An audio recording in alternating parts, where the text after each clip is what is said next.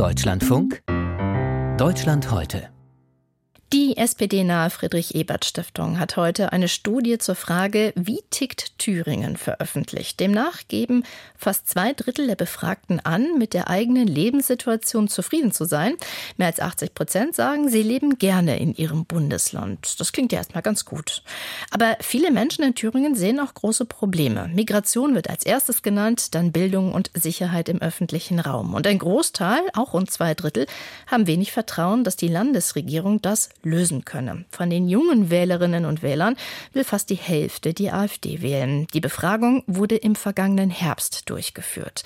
Thüringens Ministerpräsident Bodo Ramelow führt regelmäßig Gespräche mit Bürgerinnen und Bürgern, zumeist in den ländlichen Regionen. Und unser Landeskorrespondent Henry Bernhard war gestern Abend bei einem solchen Bürgerdialog mit dem Titel Ramelow direkt dabei und hat zugehört, was der Ministerpräsident gefragt wurde. So, liebe Besucherinnen und Besucher bei Ramelow Direkt heute in Bad Salzungen. Es gelten die einfachen Regeln des Anstands, mehr wünsche ich mir gar nicht. Ansonsten soll es aber auch ein bisschen unterhaltsam werden. Wir wollen ja nicht vor Langeweile sterben. Der Moderator begrüßt launig gute 100 Gäste in der Trinkhalle des Gradierwerks in Bad Salzungen, wo man früher heilende Sode zu sich nahm und wo heute gelegentlich auch geheiratet wird. Meist ältere Leute ab 60 sind gekommen, auch Parteifreunde darunter. Es ist rammelvoll, die Luft wird langsam schon schlecht. Haben Sie mit so vielen Besuchern heute Abend gerechnet? Ja, also. Natürlich. Ramelow direkt, der Ministerpräsident im Dialog, heißt das Bürgergespräch, das der linke Ministerpräsident Bodo Ramelow regelmäßig vor allem in kleineren Orten anbietet. Bürger kommen, schreiben ihre Fragen auf Bierdeckel. Zunächst aber setzt ein kurzer Film des Moderators Daniel Ebert den Ton. Er hat Bad Salzunger nach der Stimmung in der Stadt gefragt. Eigentlich ganz schön hier. Schöne Umgebung, schöne Städte. Generell lebt sich das ganz gut, bloß was schade ist, die Städte sterben aus. Gehen Sie mal jetzt über den Markt. Da denken Sie doch, wo sind denn die ganzen Leute? Ist überhaupt keiner da? Die Geschäfte gehen kaputt. Wir haben alle Ärzte und die sind auch gut, aber es dauert lange, bis man einen Termin kriegt. In der Zeit kann man ja teilweise gestorben sein, sag ich immer. Lachen Sie nicht. Ja. ja. Der Ministerpräsident verspricht keine schnelle Hilfe gegen die Landflucht, gegen das Sterben des Einzelhandels. Entschuldigung, dass ich jetzt Sie alle anspreche. Wann sind Sie das letzte Mal im stationären Laden gewesen?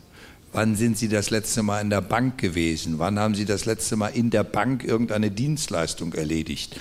Wenn Sie mal in die Städte gucken, wie viele Amazon-Autos reinfahren, das ist eine, eine Verelendung der Handelsstruktur und die vier Kaufhauskonzerne, die ich noch kannte, gibt es alle nicht mehr. Sicher, man bemühe sich, die Innenstädte zu beleben. Mit Dienstleistern, die wie Leuchttürme wirken, mit Gastronomie, mit 24-Stunden-Läden, betrieben von den Gemeinden. Aber die Leute müssten sie halt auch nutzen.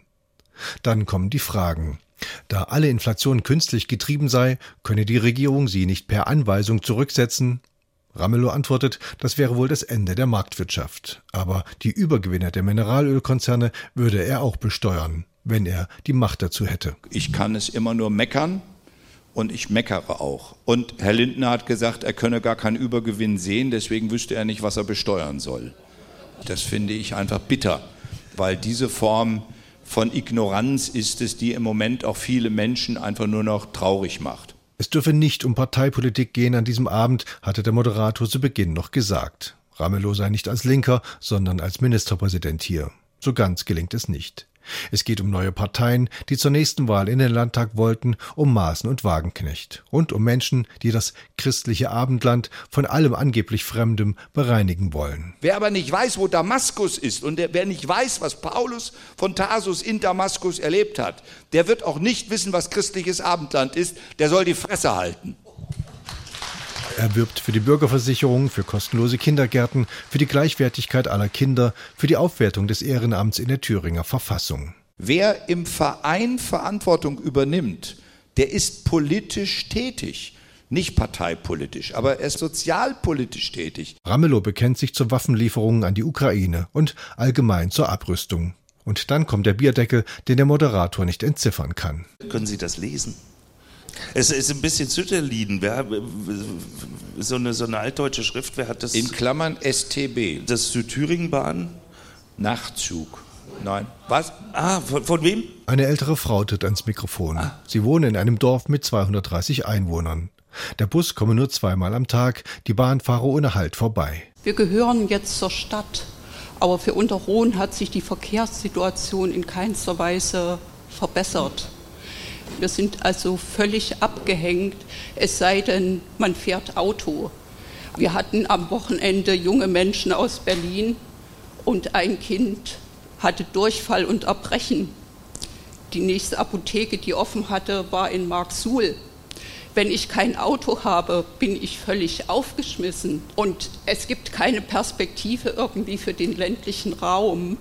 Der Bürgermeister Klaus Bohl von den Freien Wählern erregt sich, es würde ja ein Radweg gebaut und alle anderen führen ohnehin Auto. Und wir haben so viele Busse, die durch den ländlichen Raum fahren und keiner fährt mit.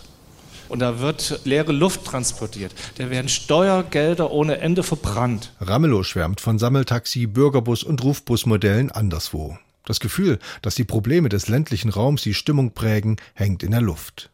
Am Ende geht man freundlich auseinander.